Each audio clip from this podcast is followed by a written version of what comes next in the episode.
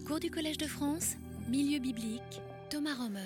Bonjour. Normalement, j'ai entre 30 et 40 euh, diapos que j'arrive à vous passer. Aujourd'hui, j'en ai plus que 70, donc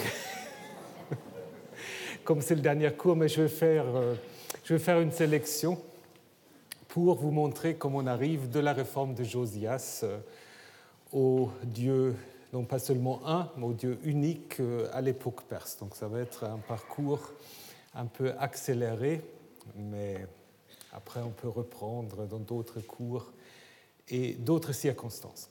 Voilà, donc euh, nous avons vu la semaine dernière qu'il y a beaucoup de débats sur ce qu'on appelle la réforme de Josias. Est-ce que c'est un événement historique comme le pensent un certain nombre de gens Ou est-ce que c'est une pure invention C'est aussi une hypothèse qui euh, est assez, euh, assez souvent défendue, parce qu'en effet, si vous regardez les livres d'Ézéchiel, de Jérémie, euh, personne parle de cette réforme de Josias. Donc ça a été utilisé pour dire, puisqu'on n'en parle pas, elle n'a peut-être pas eu lieu.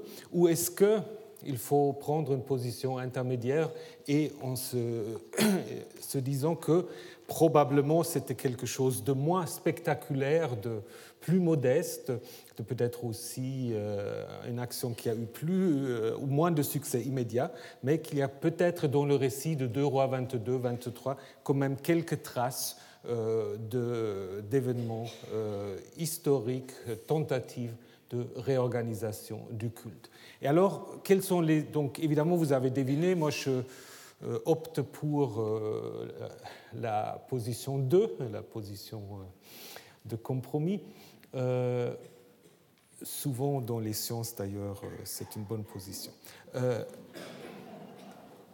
les sciences humaines, les sciences exactes, je ne sais pas. Mais euh, quels sont les arguments? Donc nous avons vu en fait au niveau de l'archéologie, c'est compliqué, je ne veux pas y revenir. On a essayé d'utiliser euh, Arad, mais à mon avis avec euh, un succès plutôt limité. Alors on peut aussi faire des observations comme l'a fait Christophe Hüllinger notamment. lui, il pense en effet quand on regarde les sceaux euh, des 8e et 7e siècles, ça c'est un peu un rappel de ce que nous avons déjà vu. Ce sont des sceaux en fait euh, qui ont beaucoup de euh, représentations anthropomorphes des dieux, des déesses, également des symboles liés au culte des astres et à partir de la fin du 7e et 6e siècle, ça disparaît, ou ça devient euh, plutôt marginal. On a plutôt alors à ce moment-là euh, des sceaux euh, plus, qu'est-ce qu'il faut dire, plus abstraits, avec plus d'inscriptions et moins de représentations, surtout de divinités. Alors est-ce que voilà, est-ce que c'est un, un, indice qu'il y a quelque chose qui s'est passé entre le 7e et le 6e siècle? On peut aussi rappeler une inscription dont je vous ai déjà parlé à plusieurs euh, reprise, qui est donc euh, l'inscription de Kirbet Petle, où en effet on a Yahvé qui est appelé Dieu de Juda et de Jérusalem. Dieu de Juda et de Jérusalem. Alors est-ce que euh, cette insistance sur Juda et Jérusalem est une indication que on a centralisé le culte à Jérusalem? Possible, pas évidemment euh, conclusion nécessaire, mais possible. Et autre observation qu'on peut faire, le couple Yahvé Asherah, dont nous avons parlé euh, quand même de manière assez détaillée, bah, ce couple, vous ne le trouvez plus dans les inscriptions. Par contre, vous trouvez à Éléphantine, je reviendrai, Yahvé avec Anat, donc ça ne veut pas dire que la femme est totalement disparue, mais euh, au niveau du culte d'Asherah, on n'a plus d'attestation jusqu'à des nouvelles découvertes, euh, de ce, mise en commun avec Yahvé. Ça, c'est donc euh, des indications externes. Maintenant, regardons ce que la Bible nous euh, rapporte au niveau des actions que Josias aurait entreprises. Est-ce que ces actions sont plausibles dans un contexte de la fin du 7e siècle ou pas? Première information qu'on peut lire que Josias supprima les chevaux que les rois de Juda avaient installés en l'honneur du soleil à l'entrée de la maison de Yahvé. Il brûla les chars du soleil. Euh, un culte solaire est également attesté encore dans le livre d'Ézéchiel, où le prophète, dans une vision, en fait, voit le temple alors qu'il est déjà détruit, mais pour justement montrer pourquoi ce temple a été abandonné par Yahvé. Et là aussi, on voit en effet des gens qui se prosternent devant le soleil.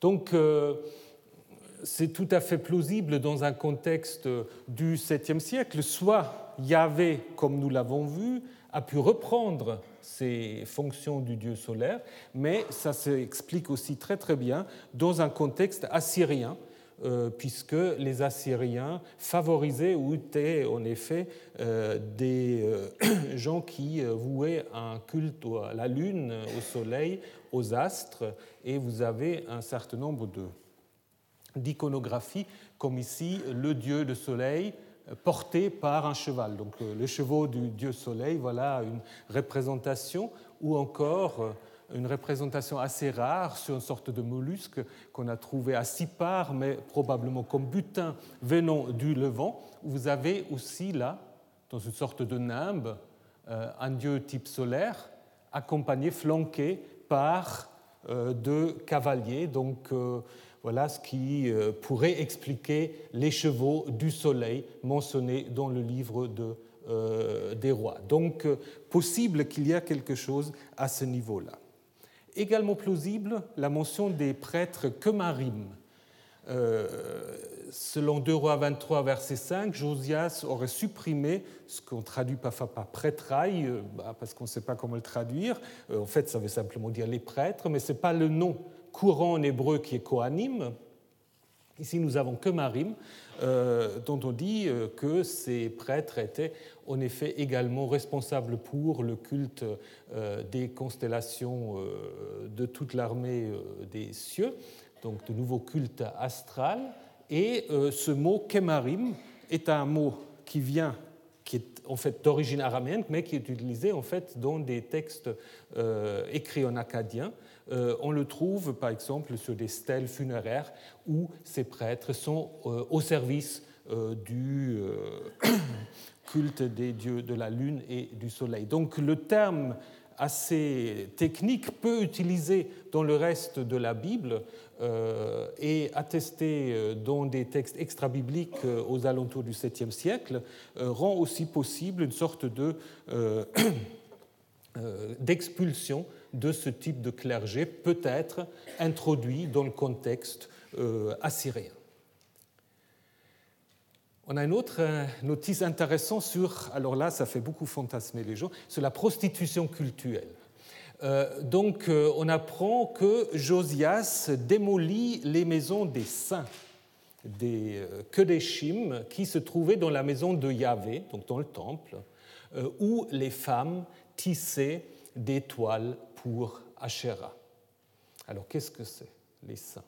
Ça renvoie évidemment euh, au niveau littéraire, ça renvoie très clairement au début de l'histoire du royaume de Juda, puisque en 1 roi 14-24, le premier roi de Juda après, toujours en suivant la présentation biblique, après la séparation entre le nord et le sud, Roboam, donc euh, apparemment tolère ou établit des euh, prostituées donc au collectif Kadesh dans le pays.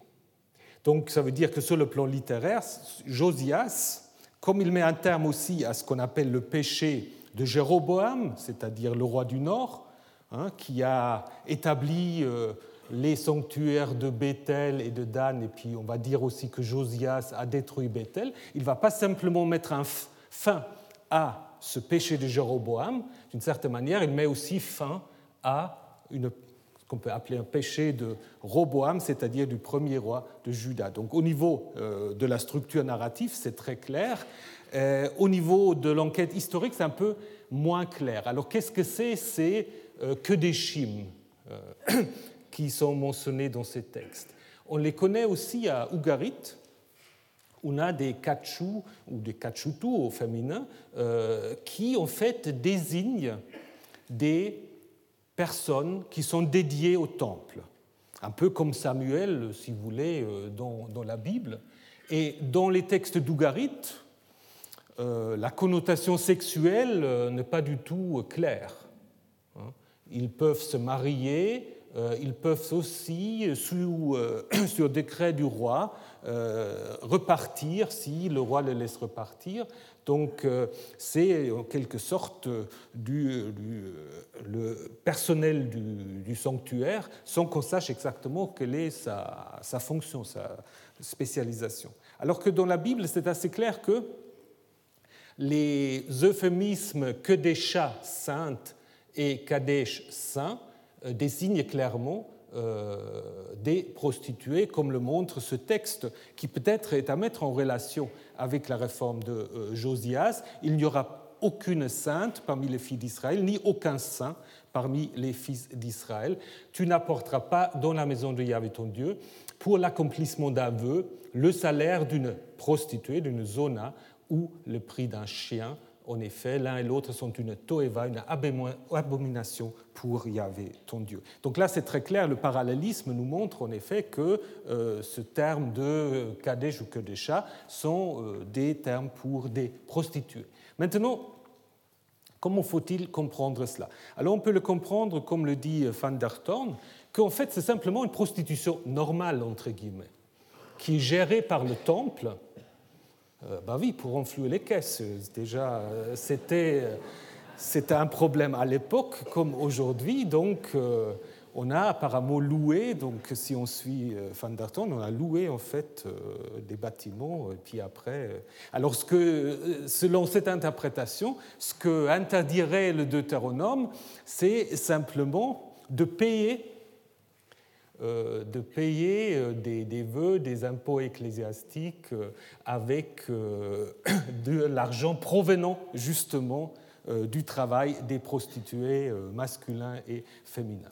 C'est une possibilité, mais en même temps, et il y a de plus en plus de gens qui disent prostitution en lien avec un concept culturel est quelque chose de compliqué, je suis d'accord, mais en même temps, ce que dit le texte biblique, alors il faut voir comme on l'interprète, on dit ce que des chimes sont dans la maison de Yahvé où les femmes fabriquent des, toiles, des tissus, des vêtements pour Asherah.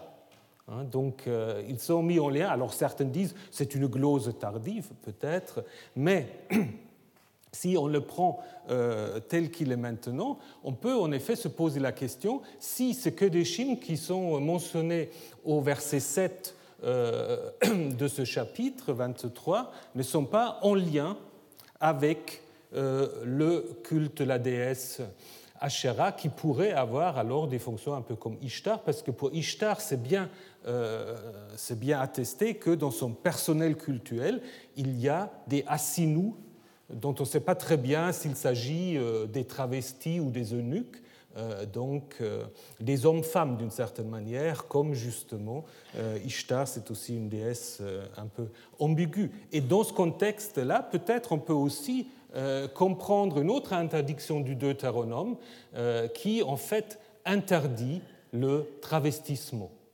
Donc homme, une femme ne portera pas de tenue d'homme et un homme ne mettra pas de vêtements de femme. De nouveau, avec cette formule, c'est une toeva, une abomination pour Yahvé. Donc à mon avis, on ne peut exclure certainement qu'il y avait euh, des activités de type prostitution, prostitution en lien avec le temple. La question qui reste un peu ouverte, c'est faut-il faire, oui ou non, un lien avec Asherah, avec la déesse euh, Le texte biblique le suggère et euh, historiquement, ce n'est pas totalement improbable, d'autant plus que même en Mésopotamie, un bordel, vous pouvez l'appeler la maison d'Ishtar.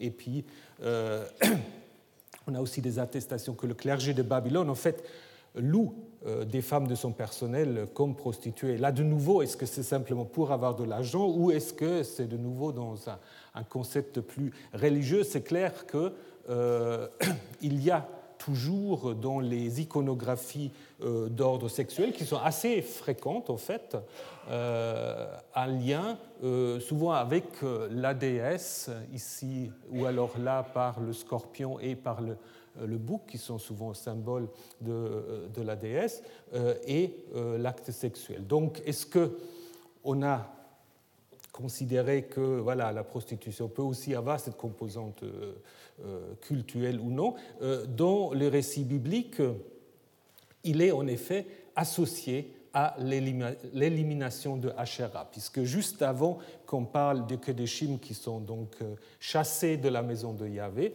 euh, on apprend que euh, donc Josias coupe l'Asherah, qui la brûle et qu'il la réduit en poussière. Bon, ça rappelle un tout petit peu aussi ce que fait Moïse avec le veau d'or. Donc de nouveau, c'est toujours aussi des récits construits. En même temps, ce n'est pas impossible que euh, c'est d'une certaine manière la fin du couple divin Yahvé-Asherah. Euh, on a, euh, je vous l'ai déjà dit, après des gens qui se plaignent que l'exil et la destruction de Jérusalem soient arrivés à cause justement de l'interdiction de vénérer la reine, la Malkat Shamaim, la reine du ciel. Hein? Alors si la reine du ciel est la même que Asherah, ce qui est possible, alors ce sera un autre argument pour dire, voilà, on a essayé justement euh, sur le plan officiel d'interdire ce culte et euh, les, euh, un certain nombre de gens étaient convaincus que la déesse maintenant s'est vengée en ayant donc toléré la destruction de Jérusalem et l'exil. Donc Asherah peut-être disparaît, mais à Éléphantine, j'y reviendrai à la fin, euh, il y a une autre déesse euh, qui euh, est encore à l'époque perse associée à Yahvé Anat. Autre information qu'on reçoit dans ce texte, que Joseph aura démoli les hôtels de la chambre d'Akaz à l'étage sur le toit en terrasse, hôtel que le roi de Juda avait fait. Donc de nouveau, sur le plan littéraire, le lecteur peut penser à ce qui est raconté de Akaz, puisque euh, on apprend que Akaz, euh, vassal loyal du roi d'Assyrie, va rendre le culte judéen euh, de manière à plaire aux Assyriens. Donc il, fait imiter l'autel pour qu'il soit assyrio-compatible, et peut-être aussi il introduit une sorte de terrasse.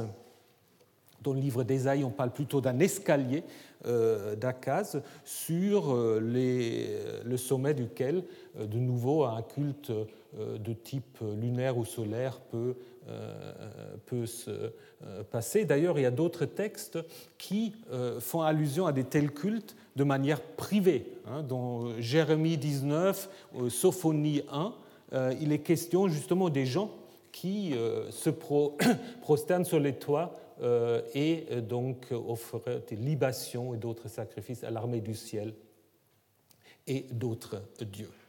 Donc, tous ces arguments, à mon avis, pardon, tous ces, ces actions de Josias font sens dans un contexte du 7e siècle où la pression assyrienne se relâche. Donc euh, il y a aussi, je dirais, un autre argument qui est l'argument de plausibilité historique, n'est-ce pas? Puisque, euh, on l'a déjà dit, euh, à l'époque de Josias, la Syrie doit déjà relâcher sa présence dans le Levant, donc il n'y a pas vraiment de vacuum parce que l'Égypte est déjà présent, mais justement des éléments du culte qui sont fortement influencés par euh, la, religion assyrienne ne font plus tellement de sens à Jérusalem. C'est pour cela qu'il y a aussi tout un débat pour savoir est-ce que cette fameuse réforme de Josias, est-ce que c'était en effet euh, une sorte de, protestation anti-assyrienne de Josias ou est-ce que c'est simplement la conséquence du fait que les Assyriens n'étaient plus là Il fallait plus montrer sa loyauté et puis donc on pourrait se débarrasser aussi d'un certain nombre de choses euh, qui euh, montraient la loyauté euh, à l'égard des Assyriens. Néanmoins, ça n'explique pas tout, ça n'explique surtout pas la centralisation du culte à la seule ville de Jérusalem, mais qui, elle, peut aussi s'expliquer dans le contexte géopolitique, à savoir que euh, le royaume de Juda à ce moment-là était relativement réduit et il est possible qu'en effet, euh, du coup, euh, Jérusalem prenait un peu une position dominante qu'on a d'une certaine manière sanctionnée. Il y a peut-être aussi simplement des considérations d'ordre économique, puisque, comme vous le savez, les temples, c'est aussi les recettes d'impôts, n'est-ce pas? Donc, euh, alors, euh, si c'est centralisé, on contrôle mieux les revenus de ces euh, sujets. Alors, autre chose que le texte biblique prétend, et là, à mon avis, il faut être très prudent, c'est que Josias aurait détruit le sanctuaire de Bethel. Là, évidemment, on va très bien, on très bien l'intention littéraire ou théologique, n'est-ce pas? Le mauvais roi Jéroboam avait fondé ce sanctuaire. C'est le leitmotiv euh, qui, en fait, parcourt toute l'histoire du royaume du Nord.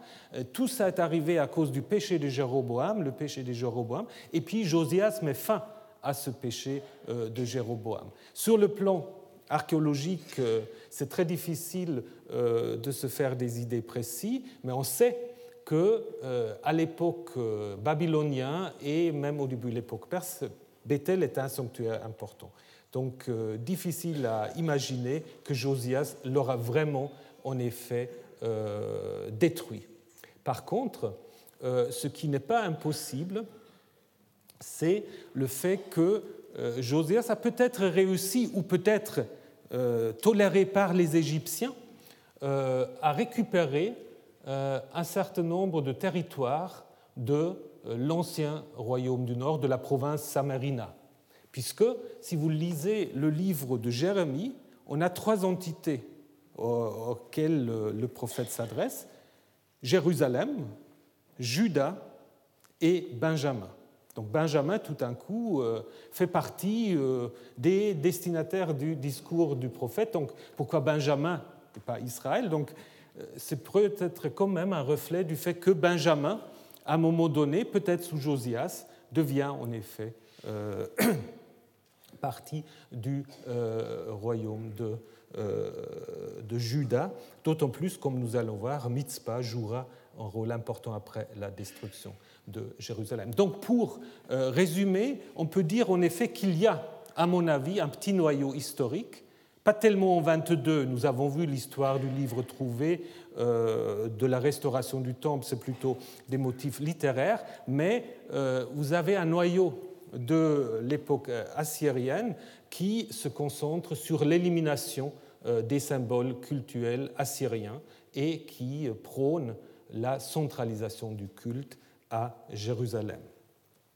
Texte qui, là je ne reviendrai plus, a été en effet euh, restauré, euh, pardon, réécrit euh, plusieurs fois à l'époque babylonienne perse, surtout aussi pour montrer après que au lieu du temple, bah, il faut plutôt avoir une sorte de proto-synagogue où on lit la Torah. Alors l'époque de Josias, puis on pourrait aussi, mais faute de temps, je ne vais pas tellement m'attarder là-dessus, euh, des rois réformateurs, vous en avez toute une série, hein, des rois réformateurs dans le Proche-Orient ancien, ça peut aller de Akhenaton jusqu'à Nabonide d'une certaine manière, qui ont toujours essayé euh, de réformer le culte d'une manière ou d'une autre, avec des succès limités.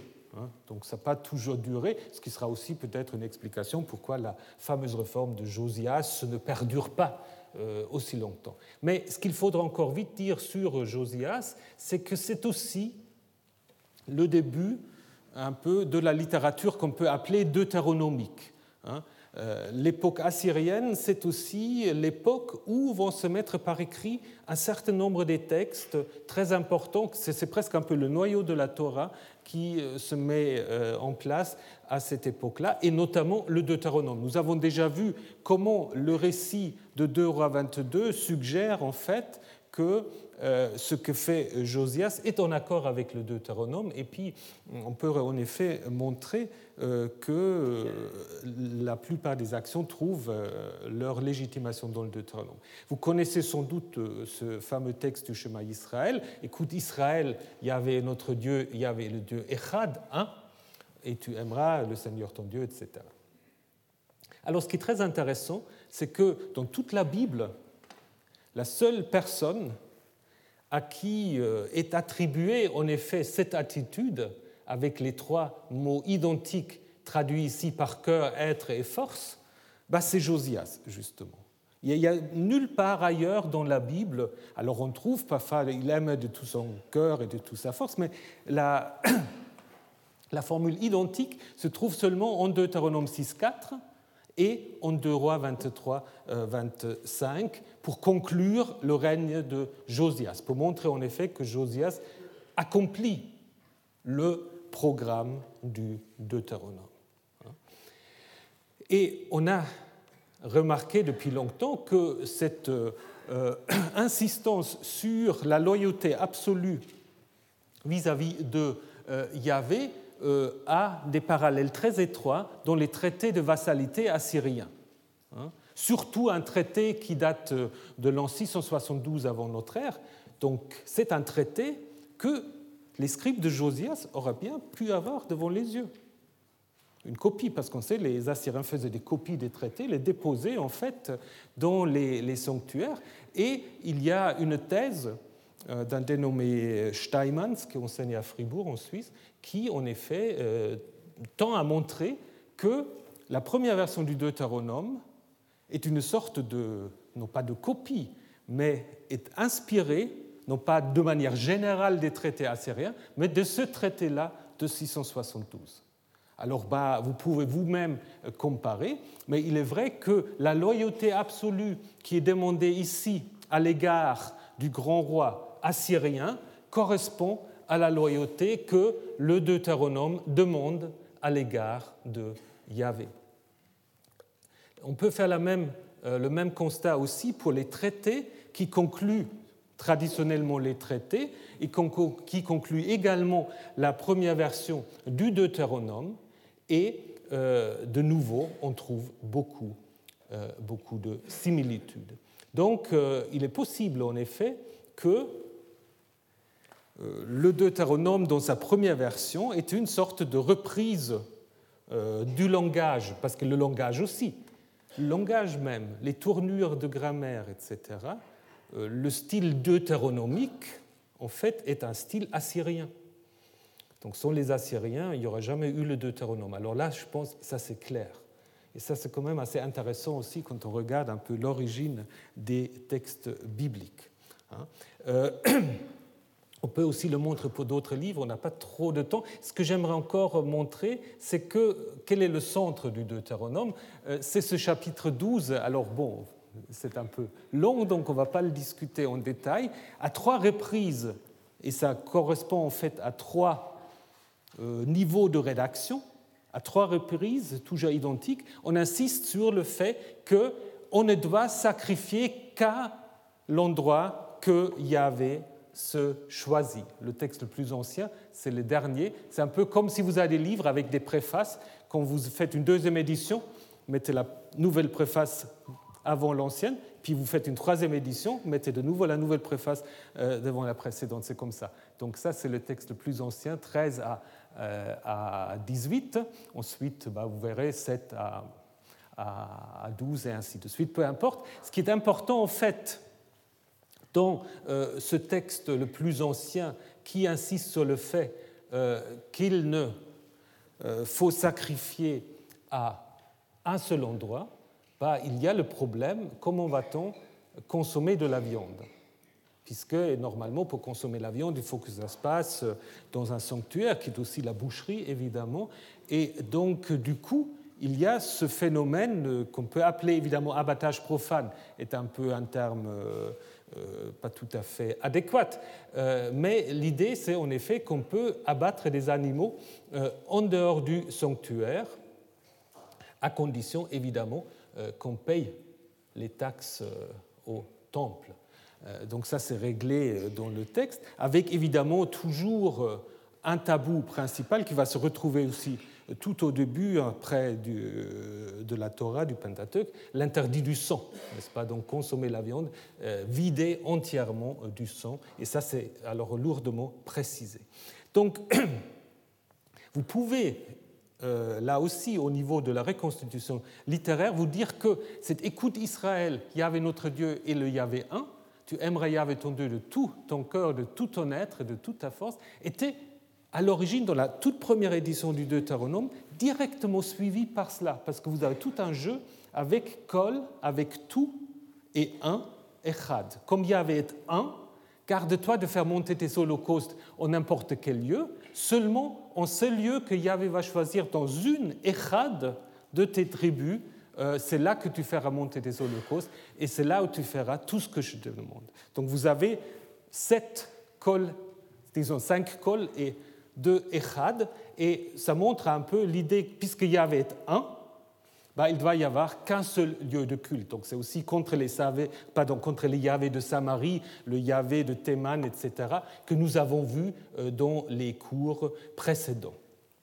Donc le Deutéronome euh, est une écriture dans sa première version de l'époque assyrienne, une sorte de reprise alors ironique, polémique, on peut évidemment là avoir toutes sortes d'interprétations, comme d'ailleurs aussi le livre de Josué. Hein, le livre de Josué est certainement aussi un livre qui a été pour la première fois mis par écrit à l'époque euh, euh, des Assyriens. Je vous donne juste un exemple. On a souvent mentionné les parallèles entre les récits de guerre en Josué et les récits des guerres que nous connaissons dans des textes assyriens. Euh, je vous laisse simplement regarder ici ce texte de Sargon II, euh, où en effet il montre comment euh, la divinité, en fait, lui apporte la victoire en jetant des grandes pierres du ciel, et puis en Josué 10, ben, vous avez exactement la même chose, puisque là, c'est Yahvé en fait qui jette, qui jette des grandes euh, pierres de grêle pour annihiler les ennemis du peuple. Puis on pourrait encore mais je ne veux pas le faire. On pourrait encore citer bien d'autres textes. Pensez à l'histoire de la naissance de Moïse. Naissance de Moïse, abandonné euh, euh, sur le fleuve dans une sorte de caisse, euh, qui en effet a un parallèle très, très étroit dans le récit de Sargon, texte aussi de l'époque néo-assyrienne. Donc on pourrait montrer qu'il y a un certain nombre de textes autour de Moïse, le Deutéronome, Josué, peut-être aussi la première version du livre des rois jusqu'à euh, la réforme de Josias, que nous avons là une première bibliothèque composée sous les Assyriens. Faut-il l'appeler sorte de contre-histoire pour montrer, euh, c'est un terme plutôt des, de la littérature contemporaine ou des études juives, l'idée en fait de la contre-histoire, c'est que euh, une minorité s'inspire des discours dominants pour ensuite les détourner d'une certaine manière. Hein. On reprend les discours dominants, on les détourne, on se moque gentiment ou pas gentiment euh, là-dessus. Alors est-ce que c'est quelque chose de comparable? C'est possible. La fin de Josias ne correspond pas tellement. Ah non, je ne parle plus de Moïse. Donc la fin de Josias correspond pas tellement en fait à sa magnifique réforme, puisque on apprend simplement, selon le livre des rois, qu'il monte à Megiddo à la rencontre du pharaon et que le pharaon le met à mort. Et puis qu'ensuite on l'enterre à Jérusalem. Alors on ne sait pas très bien, euh, là de nouveau, euh, c'est peu clair est-ce qu'il voulait se battre avec le Pharaon? Est-ce que le Pharaon l'a simplement convoqué? Est-ce qu'il a considéré le Pharaon que ce Josias était un vassal peu fiable? Tout cela euh, n'est pas très clair. Euh, donc, euh, euh, on le voit d'ailleurs aussi quand on regarde dans la Bible. Il y a déjà une autre version en 2 Rois 35 où on veut expliquer que finalement Josias est quand même un tout petit peu coupable de ce qui lui arrive parce qu'il n'aurait pas, et ça, ça correspond en fait à la théologie un peu de la rétribution du livre des Chroniques, dans 2 Chroniques 35, en fait Josias meurt parce qu'il n'a pas écouté le pharaon Néco, mais qui parlait justement sous, sous ordre de Yahvé. Et ce poste-là, en fait, euh, il meurt, mais il meurt euh, non pas euh, à Megiddo, mais à Jérusalem, donc il reste vivant jusqu'à ce qu'on arrive à l'amener à Jérusalem.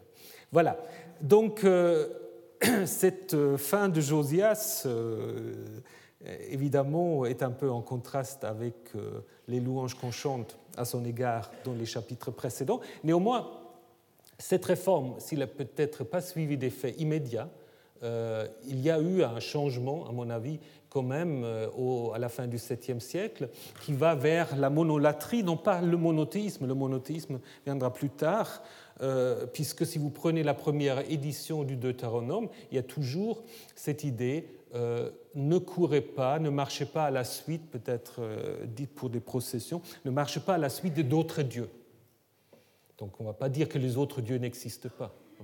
Seulement, il faut se concentrer sur Yahvé et donc la concentration de Yahvé amène l'idée de la centralisation, qui est très important aussi, puisque le temple de Jérusalem devient ensuite euh, vraiment le symbole, je dirais même, même si après le judaïsme étant dispersé partout, le temple de Jérusalem demeure jusqu'à aujourd'hui un peu le, symbole de l'unité, ou la ville de Jérusalem, symbole de l'unité euh, du peuple de Yahvé, et puis euh, je pense cette réforme de Josias y contribue.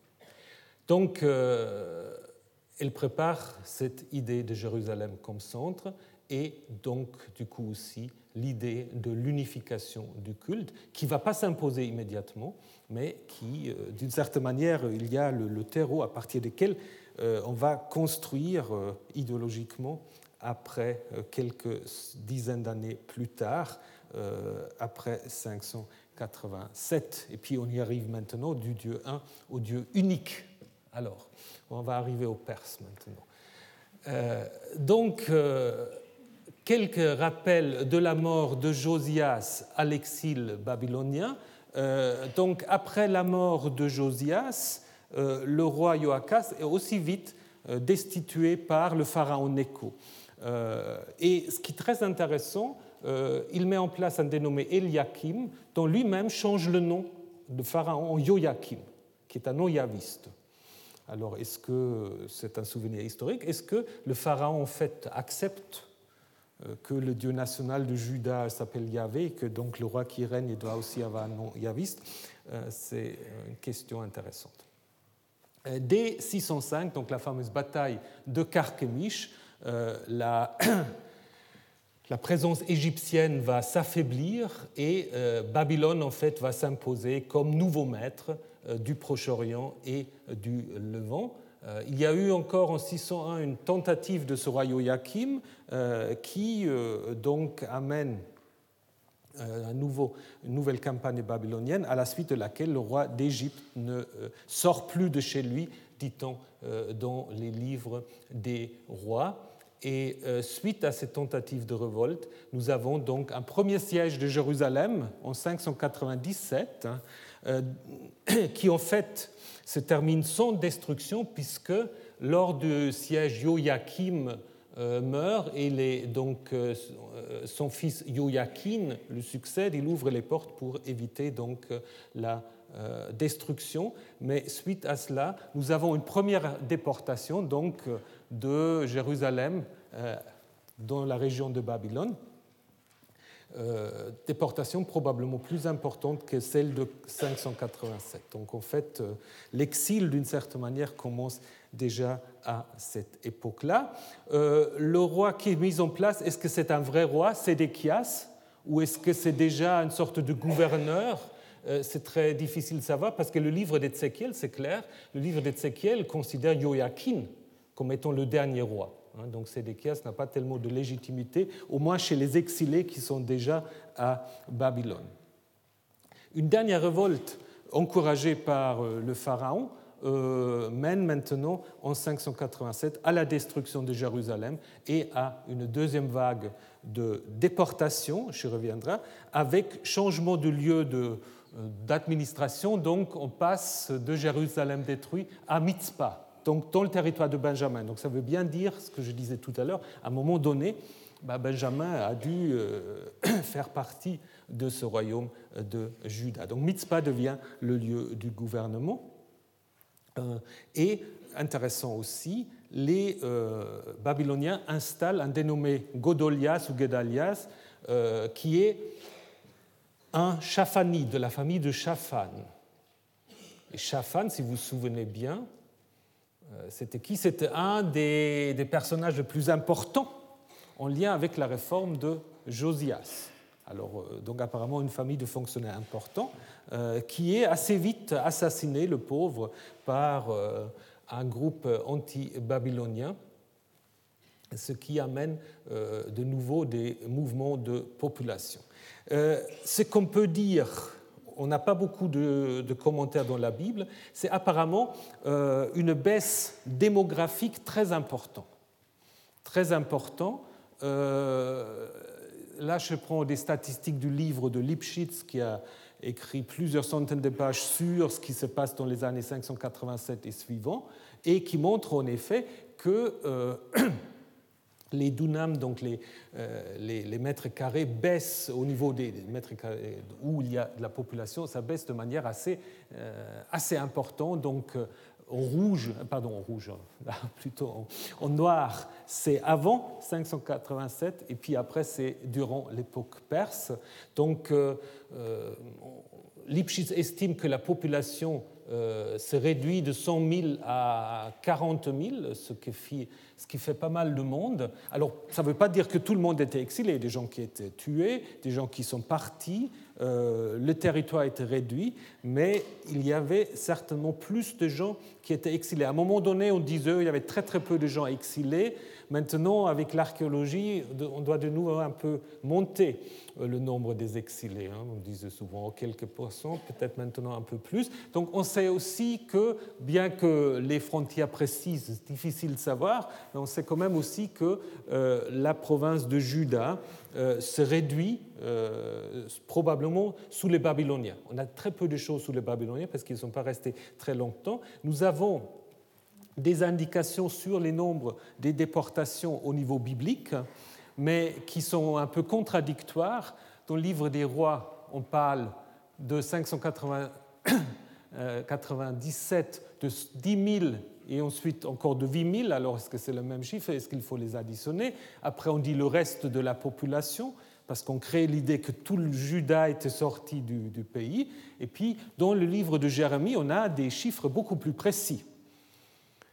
Alors, qu'est-ce qu'il faut croire euh, Lesquels des deux Évidemment, on a tendance de dire qu'on c'est tellement précis, ça doit être peut-être une liste euh, qu'ils avaient, ou est-ce que c'est simplement quelqu'un qui voulait faire croire qu'il savait exactement ce que c'était? Euh, Une solution pour rapprocher un peu les deux chiffres, c'est de dire que là, c'est peut-être vraiment un compte, un comptage, mais simplement des pères de famille. Si vous multipliez ça, vous additionnez ça, vous le multipliez par 5 ou par 6, bah, vous arrivez grosso modo à une vingtaine de mille de personnes, euh, qui est sous-entendu peut-être aussi euh, dans le livre de rois. Donc à ce moment-là, euh, ça pourrait être une liste des... parce qu'on a en effet pas... On n'a pas des reliefs babyloniens, on a des reliefs assyriens. On va en fait les scribes qui, en effet, notent les gens qui sont déportés. Donc euh, s'il y a une liste comme ça, peut-être. Hein. Bon. Mais c'est clair qu'il y a quand même un déplacement plus important, euh, ce qu'on a toujours cru, ce que moi aussi j'avais cru, donc apparemment il faut quand même un peu augmenter le nombre de, euh, de, déportés. Nous savons très peu de choses sur ceux qui sont restés dans le pays. Certains textes bibliques veulent faire croire que le pays était vide, parce qu'après l'histoire va se construire dans la perspective des non-exilés. Mais évidemment, ce n'est pas le cas. Euh, d'autres textes le montrent très bien.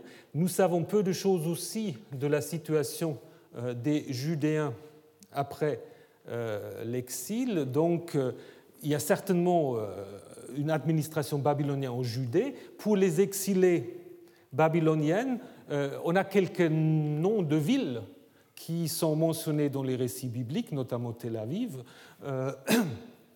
Joseph euh, euh, mentionne Néarda, qui devient en effet, après à l'époque euh, où est-ce qu'il est, voilà, à l'époque du Talmud, un centre intellectuel important. Les autres villes, c'est difficile à identifier. À cela s'ajoute, si ce contrat est juste, parce qu'il vient de la fameuse collection Moussaïef, dont on ne sait plus très bien maintenant ce qu'il faut croire, mais disons si la tablette est euh, identique, nous avons là en fait euh, l'attestation à l'époque perse d'une ville qui ne va pas être trop loin euh, de Sipar, qui s'appelle Al-Yahoudou, Nouvelle-Jérusalem d'une certaine manière, puisque ce nom-là est utilisé dans les textes babyloniens pour parler de Jérusalem. Donc apparemment, les Judéens en exil étaient suffisamment économiquement forts pour pouvoir fonder une ville qu'ils appelaient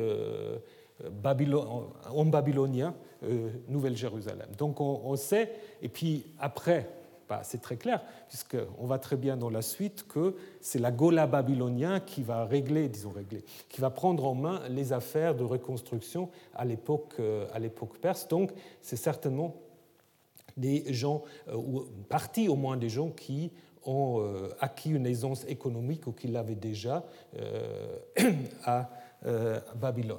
On a aussi des, listes avec des noms. Les gens prennent des noms judéens et prennent des noms babyloniens, hein, donc pour montrer aussi leur intégration. Donc, ce qui, ce qui est clair que, en fait, Babylone deviendra, avec l'exil, une sorte de centre intellectuel du judaïsme naissant. Et Babylone deviendra sans doute aussi l'occasion de connaître un certain nombre des grands mythes euh, babyloniens. Déluge, création du monde, parce que là, dans les récits bibliques, nous avons quand même des parallèles assez étonnants, surtout en ce qui concerne le récit du déluge. C'est impossible d'imaginer que c'est purement euh, une tradition qui sera sortie de la tête des Judéens. Ils ont dû apprendre ça chez les Babyloniens. Donc, par contre, ce qu'il faut évidemment dire, ces bouleversements, et il faut en effet parler, ces bouleversements de 587 euh, ont, d'une certaine manière, c'est peut-être ça, ce qui est intéressant, ce qui est paradoxal, euh, c'est dans cette situation de crise que va naître le judaïsme. En fait, on aura pu se dire que euh, ce, peuple va se fondre dans l'empire babylonien et perse, mais il y a eu apparemment cette volonté de réagir à cette crise qui, en fait, est, une crise qui fait s'effondrer, si vous voulez, les repères traditionnels. Il n'y a plus de temple. Euh, bah, le Dieu national, est-ce qu'il a été vaincu par les Babyloniens? Est-ce qu'il a abandonné son peuple? Euh, toutes sortes de questions qu'on peut se poser. Euh, le roi est en exil, le pays est occupé, il n'y a plus de cohésion géographique puisqu'il y a des gens qui désormais sont à Babylone, d'autres qui sont restés en Palestine, d'autres qui se trouvent en Égypte. Donc euh, tout cela en fait fait éclater la vision traditionnelle d'un peuple, d'un roi, d'un dieu national, d'un petit panthéon qu'on avait avant. Voilà la porte de Ishtar euh, quand vous pouvez euh, visiter, disons, visiter quelques traces de reconstruction à Berlin, ce que certains apparemment ici ont fait. Alors, euh, donc pour expliquer cela, vous allez avoir en fait des réactions assez différentes, des réactions qu'il me semble on peut comprendre à l'aide plutôt de la sociologie moderne. Et, là, j'aimerais faire la pub pour un livre qui est méconnu, peut-être aussi parce que c'est écrit en allemand. c'est un livre qui s'appelle Krisensemantik, sémantique de la crise. Ça n'a absolument rien à voir avec la Bible. Euh, c'est une enquête un peu weberienne sur la manière dont les différents milieux intellectuels en Europe ont réagi à la crise de la Révolution française. Donc ça n'a absolument rien à voir. Lui, il dit même que le mot crise entre un peu dans les langues européennes en lien avec la Révolution française. Donc un livre très très intéressant. Et lui, en fait, va établir une sorte de, caractérisation des différents types de réponses à la crise. Et puis il va utiliser des termes un peu weberiens, mais qui sont des termes quasi bibliques, parce qu'il va dire il y a trois attitudes face à la crise. Il y a l'attitude du prophète, il y a l'attitude du prêtre, et il y a l'attitude de ce qu'il appelle le mandarin. C'est-à-dire euh, donc trois types euh, pour répondre à l'effondrement euh, d'une société. Le prophète c'est lui qui considère que la crise est en effet salvifique, que c'est le début d'une ère nouvelle, que les choses anciennes sont passées maintenant, il y a du nouveau, hein. peut-être Rousseau à l'époque, je ne sais pas. Le prêtre, ce sont des gens qui, en fait, face à l'effondrement de la société traditionnelle prônent d'une certaine manière le retour aux origines. Ils disent en fait euh, le chaos, pour le vaincre, il faut revenir aux origines qui sont donnés et légitimés par la divinité. Et puis il y a une attitude, puisque l'historiographie moderne naît aussi un peu dans ce contexte-là, c'est l'attitude des mandarins, à savoir il faut essayer de comprendre pourquoi la crise est arrivée, est-ce qu'il y a des précurseurs, pourquoi est-ce qu'on est euh, là où on est maintenant. Donc euh, lisez cela. Euh, il me semble en effet, on peut très bien l'appliquer à trois courants majeurs théologique ou idéologique à l'intérieur de la Bible hébraïque. Vous avez en effet ces trois courants du prophète, du prêtre et ce qu'on peut appeler dans cette terminologie mandarin, ou on peut trouver un autre mot, euh, qui euh, ont en effet, dans les années après la destruction de Jérusalem, euh, mis par écrit un certain nombre de textes ou rassemblé un certain nombre de textes. Je suis de moins en moins sûr que ça s'est fait à l'époque dite exilique, parce qu'en terminologie exégétique, souvent, vous avez la distinction entre l'époque exilique, qui sera l'époque de 587 ou 97 à 539 jusqu'à l'arrivée des Perses, et puis l'époque post-exilique. Euh, à mon avis, c'est une distinction qui n'est pas très, logique, d'autant plus que l'époque exilique, qu'est-ce que ça veut dire? Parce que l'exil ou la diaspora continue jusqu'à l'arrivée euh, de l'islam à Babylone et encore après. Donc euh, c'est une terminologie que vous allez lire souvent, mais que je trouve de moins en moins intéressant. Euh, donc probablement beaucoup de ces textes sont probablement écrits au début de l'époque perse où les choses s'étaient un peu mises en place, mais où en effet la question, qui est une question intellectuelle du pourquoi, bah, justement, on avait maintenant le temps un peu de, la résoudre, entre guillemets, on va la résoudre de trois manières très différentes. Une première manière, c'est ce qu'on appelle souvent l'histoire deutéronomiste, c'est-à-dire c'est une sorte euh, de tentative d'écrire, de mettre ensemble des textes déjà existants, mais de donner une chronologie allant euh, du Deutéronome, donc euh, de Moïse, jusqu'à la destruction du temple. Et d'expliquer pourquoi c'est en effet pourquoi Jérusalem a été détruit. Hein. Donc c'est une sorte de tentative d'écrire une histoire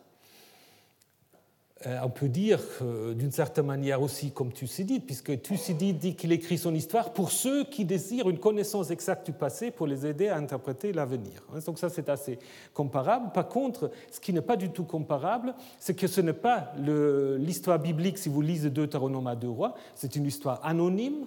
Euh, le narrateur, euh, bah, il ne s'identifie pas, il sait tout, il sait ce que Dieu a voulu faire, etc.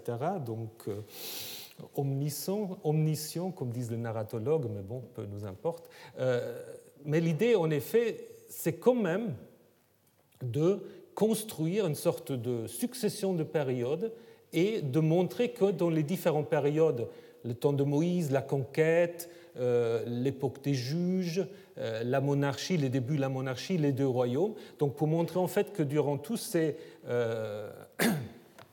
durant toutes ces différentes euh, époques, il y avait toujours en fait des comportements qui ont préparé d'une certaine manière l'exil. Et l'exil, en effet, arrive euh, à cause de la colère de Yahvé. C'est justement l'aboutissement euh, de cette idée. C'est à cause de la colère de Yahvé que ceci arriva à Jérusalem, au point qu'il le rejeta loin de sa présence.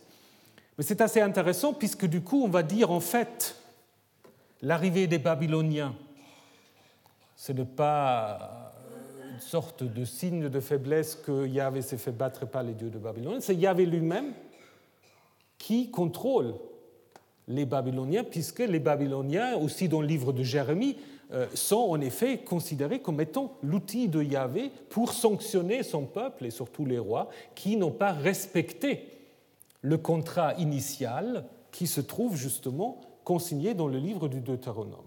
Hein. Donc on est sur le chemin du monothéisme, puisqu'on suggère d'une certaine manière, bon, si Yahvé peut faire venir les Babyloniens, c'est qu'il les contrôle. Hein. C'est lui qui va beaucoup plus loin dans cette affirmation du monothéisme.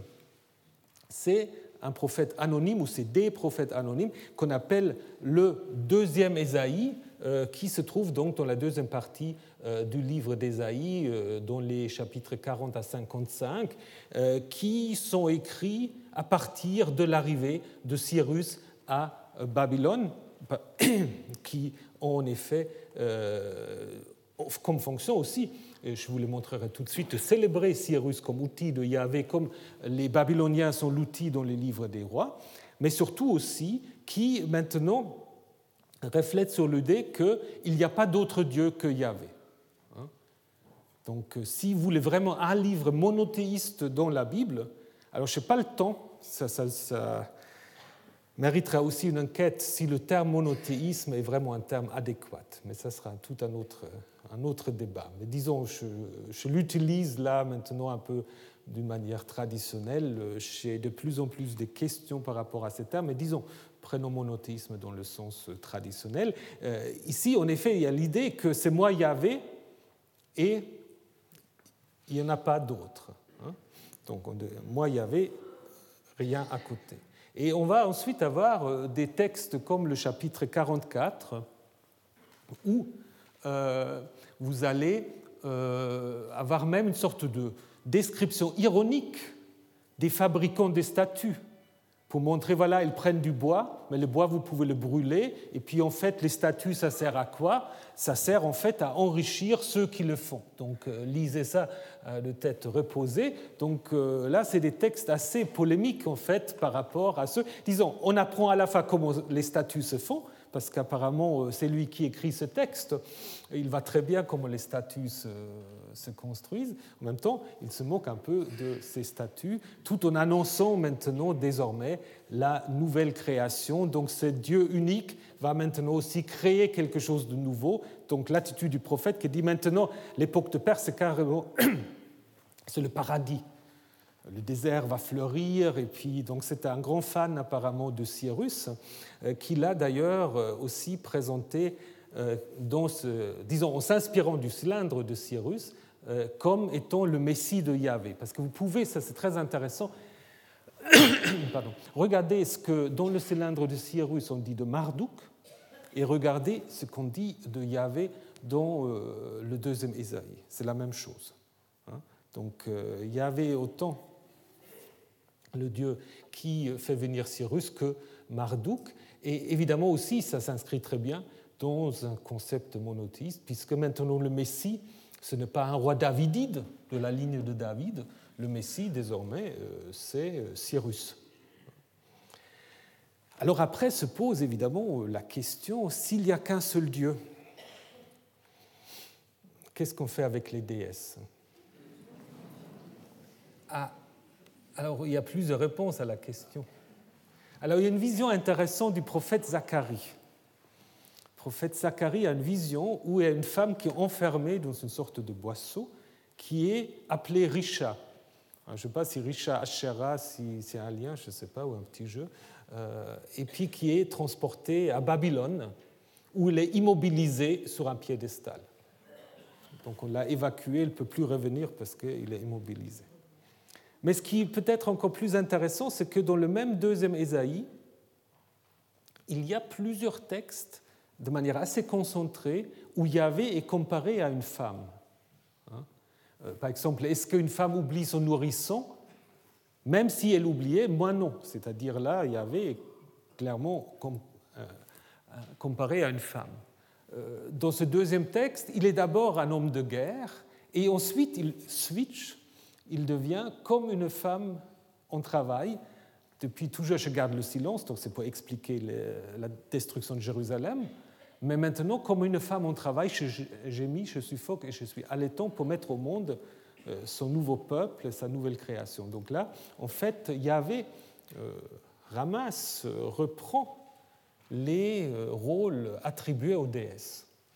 Et pour la petite histoire, mais ça c'est la spéculation du maître Wellhausen, mais c'est quand même assez intéressant. Vous avez un texte très bizarre dans le livre de Osée. Livre d'Osée, texte certainement, ce chapitre 14, tout le monde est d'accord pour dire que c'était ajouté à l'époque perse.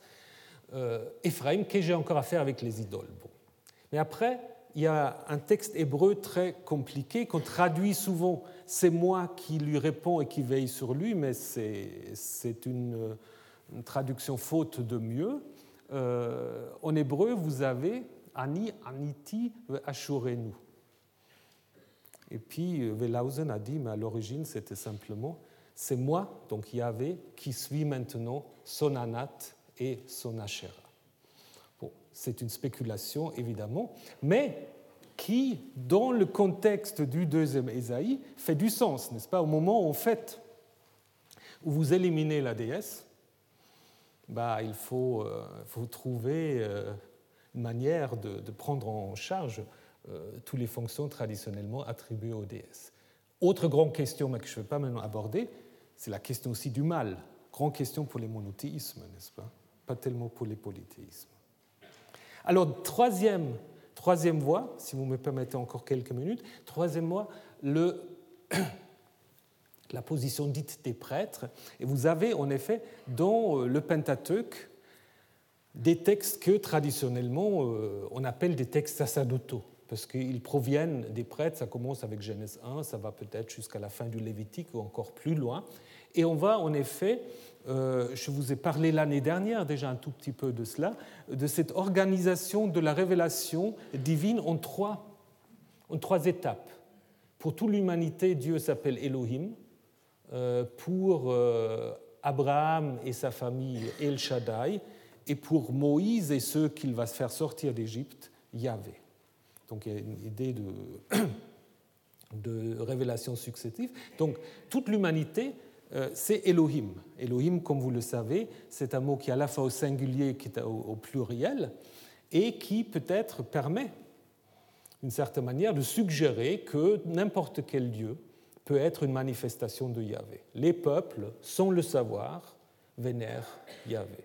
Hein? C'est une sorte de monothéisme inclusif, d'une certaine manière. On ne se sépare pas, mais on dit que tous les dieux, ben voilà, c'est des manifestations de Yahvé. El Shaddai, euh, nous l'avons également déjà vu, petit rappel simplement, c'est le nom que les auteurs sacerdotaux donnent aux, euh, aux dieux des patriarches, probablement parce qu'ils savent en fait euh, qu'il euh, y a des tribus arabes qui vénèrent des dieux euh, Shadaïn, ou, le Shaddai est apparemment aussi attesté en Théman, dans, l'oasis de Théman. Et Yahvé, en fait, est le dieu qui se révèle à Israël. Et en fait, c'est le, le, privilège d'Israël de connaître le vrai nom de Dieu. À cela correspond en fait aussi des euh, différents euh, rituels ou euh, tabou. Le tabou du sang, c'est sous Elohim. Donc normalement, ça devrait euh, concerner l'ensemble de l'humanité. La circoncision, c'est sous El Shaddai. Donc ce n'est pas seulement euh, les Juifs, c'est aussi les Arabes, donc tous ceux qui descendent d'Abraham. Et euh, Yahvé, c'est la Pâque, la cache-route, les rituels sacrificiels, le Yom Kippour, et ainsi de suite. Et une dernière chose encore qu'il faut dire, ce qui est très intéressant dans cette construction de la révélation de toutes les lois et de tous les rituels avant l'entrée dans le pays, c'est aussi une manière d'inventer la séparation entre religion et État. Parce que, en fait, normalement, euh, dans la conception traditionnelle, c'est le roi qui qui légitime les cultes. Et c'est lui, pensez à la stèle d'Amourabi ou d'autres, le roi reçoit en fait du Dieu les lois qu'il doit ensuite transmettre. Bah, dans la Torah, dans le Pentateuque, ce n'est pas le roi, c'est Moïse. Hein? Et c'est aussi très intéressant, il n'y a aucun roi judéen qui reçoit une nouvelle loi. Toutes les lois sont déjà données. Donc en fait, ça veut dire aussi qu'on n'a pas besoin, d'une certaine manière, de réinventer la royauté ou les autres institutions politiques pour légitimer cette nouvelle religion qui va devenir le judaïsme. Elle peut en effet se dire à partir de ces rites et à partir des textes. Alors, ces textes, évidemment, vont aussi voir le jour à ce moment-là.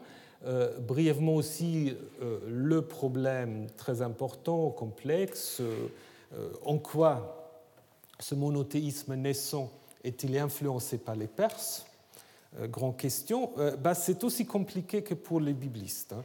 parce que déjà, pour Zoroastre, c'est un peu comme pour Moïse, n'est-ce pas A-t-il vécu Quand est-ce qu'il a-t-il vécu 1000 avant 600 avant Quand est-ce que les gathas ont été composés alors je me suis quand même renseigné auprès de M. Kellens qui m'a dit c'est très compliqué. Alors euh, bien sûr, c'est comme le récit biblique. Donc, euh, alors, ce qui est clair par contre, c'est que le, le mazéisme est quand même attesté dans euh, les cultes royaux des, royaux des Perses. Euh, dans l'inscription de Béistan que vous avez ici, euh, vous, avez très clairement euh, le roi perse devant lequel les peuples payent tribut, qui est légitimé par Ahura Mazda, qui reprend en fait l'iconographie tout à fait traditionnelle assyro-babylonien d'un dieu dans une sorte de disque ailé, et qui en fait donc euh, l'appel, une autre inscription l'appelle le grand Dieu qui a créé cette terre ici, qui a créé le ciel ici-bas, qui a créé l'homme, qui a créé le bonheur pour l'homme. Donc euh, là, c'est pas trop éloigné de ce qu'on peut dire aussi euh, pour Yahvé. Et la question, alors à mon avis, il faudra aussi peut-être la reposer un tout petit peu autrement. Est-ce que c'est seulement une influence du côté des Perses, ce qui est possible, mais est-ce que le monothéisme n'était pas dans l'air quelque part? Bah oui. Euh, parce que vous avez aussi euh, tout un coup les Grecs qui vont se dire bah, nos polythéismes, ce n'est pas tellement ce que c'est.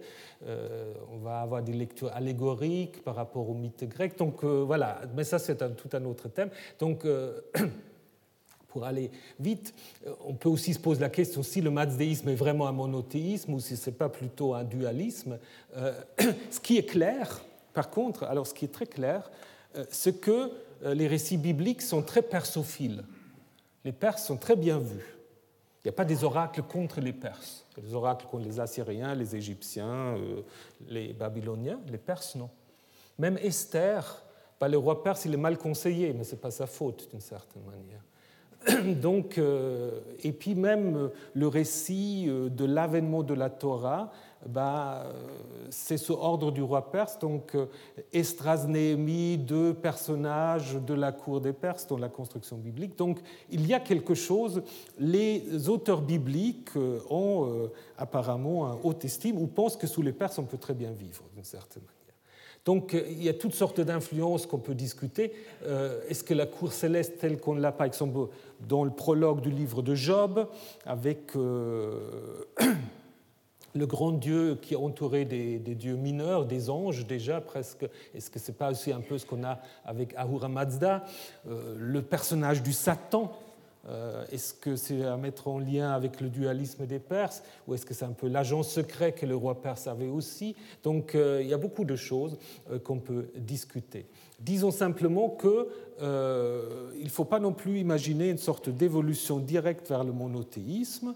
je vous l'ai dit, je vous le rappelle très brièvement, qu'à Éléphantine, ici donc, il y a encore à l'époque perse, comme on le voit dans ces texte euh, une vénération de Yahvé avec une déesse qui est appelée parfois Anat Yahou ou Anat Bethel et un Hashim Bethel, peut-être une sorte de triade à l'égyptienne.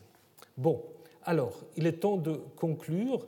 Euh, conclure pour dire que la Torah, euh, qui va d'une certaine manière consigner ce, Dieu monothéiste, Dieu unique, garde quand même toutes sortes d'autres traces. Elle se met en place euh, à l'époque perse avec euh, sans doute un appui très important euh, de la Gola babylonienne. Parce que là aussi, aujourd'hui, il y a tout un débat sur l'époque perse ou Judée à l'époque perse. On sait qu'il y a très peu d'habitants très peu. Alors il y a des gens qui disent qu'il n'y avait même pas 300 personnes à Jérusalem à l'époque perse. Ça, c'est M. Finkelstein qui dit ça. D'autres sont un peu plus optimistes. Mais on peut se poser la question, en effet, si Jérusalem était plutôt le centre religieux, et une ville qui n'est jamais mentionnée dans la Bible, mais qui est important sur le plan archéologique, Ramat Rachel, est-ce que c'était un peu le centre, le centre administratif? Bon, ça c'est des questions qu'on ne va pas résoudre. Disons simplement que vers 400 à 350, on peut situer la naissance euh, de la, de la Torah, la construction des livres de Deutéronome jusqu'à, pardon, de Genèse jusqu'au Deutéronome comme euh, le récit fondateur, le texte fondateur dans lequel il n'y a pas seulement des récits, il y a des lois, il y a toutes sortes de choses. Et la Torah, ça montre deux choses. Ça montre d'abord une méfiance de ceux qui l'éditent contre les prophètes, parce qu'il n'y a pas de prophètes, ou très peu de prophètes dans la Torah. Et les prophètes sont ambigus dans la Torah, Balaam. Hein. Moïse, c'est mieux qu'un prophète. Donc on a laissé de côté les livres prophétiques alors qu'ils existaient déjà à cette époque-là. Et sans doute aussi une sorte, et ça, voilà, euh, euh, je pense que c'est un projet de recherche pour les années à venir, la Torah est une sorte déjà de compromis, non pas seulement des courants religieux à l'intérieur euh, de la Judée, mais c'est un compromis entre Judéens et Samaritains. Ah bah oui, parce que, comme vous le savez, le Pentateuque euh, a été accepté non pas seulement par les Judéens, mais aussi par les euh, Samaritains. Et la vision traditionnelle de dire, voilà, euh, les Judéens éditent leur Pentateuque, après les, Samaritains disent, ah, c'est pas si mal, on va le prendre, c'est pas, c'est pas très logique. Euh, vu les situations socio-économiques, la Samarie est une province plus importante. Euh, il, il, doit y avoir beaucoup plus de contacts, de collaboration, et aussi à cause du fait dont je vous ai déjà parlé, que, en effet, dans la Torah, on dit bien qu'il y a un lieu que Yahvé va choisir, mais on ne dit pas quel est ce lieu. Alors, est-ce que c'est Jérusalem? Est-ce que c'est le Garizim? Ben voilà, Les deux lectures sont possibles à l'intérieur du Pentateuque. Évidemment, chacun modifie un tout petit peu après le texte, mais grosso modo, c'est quand même le même texte. Donc, euh, je pense l'apport des, euh, des euh, samaritain doit être plus fort. Donc il faut aussi se reposer la question des traditions nordistes, Jacob et tout cela. Est-ce que c'est simplement un vieux héritage ou est-ce que ce n'est pas aussi laisser de la place euh, aux traditions euh, du Nord?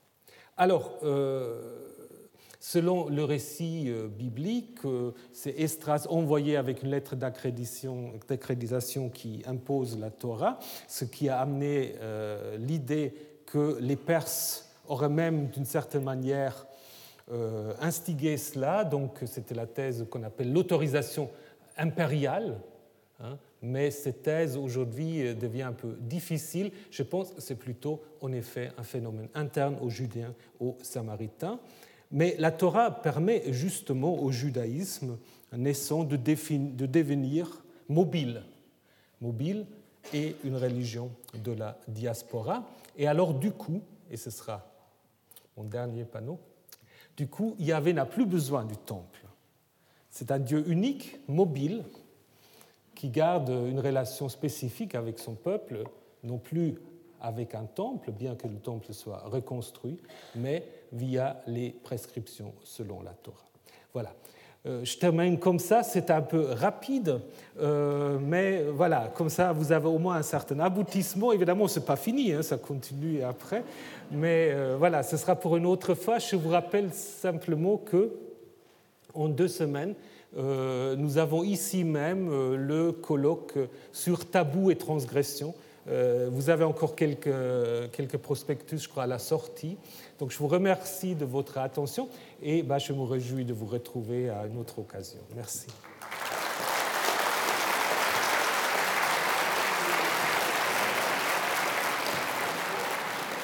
Retrouvez tous les contenus du Collège de France sur www.colège-2-france.fr.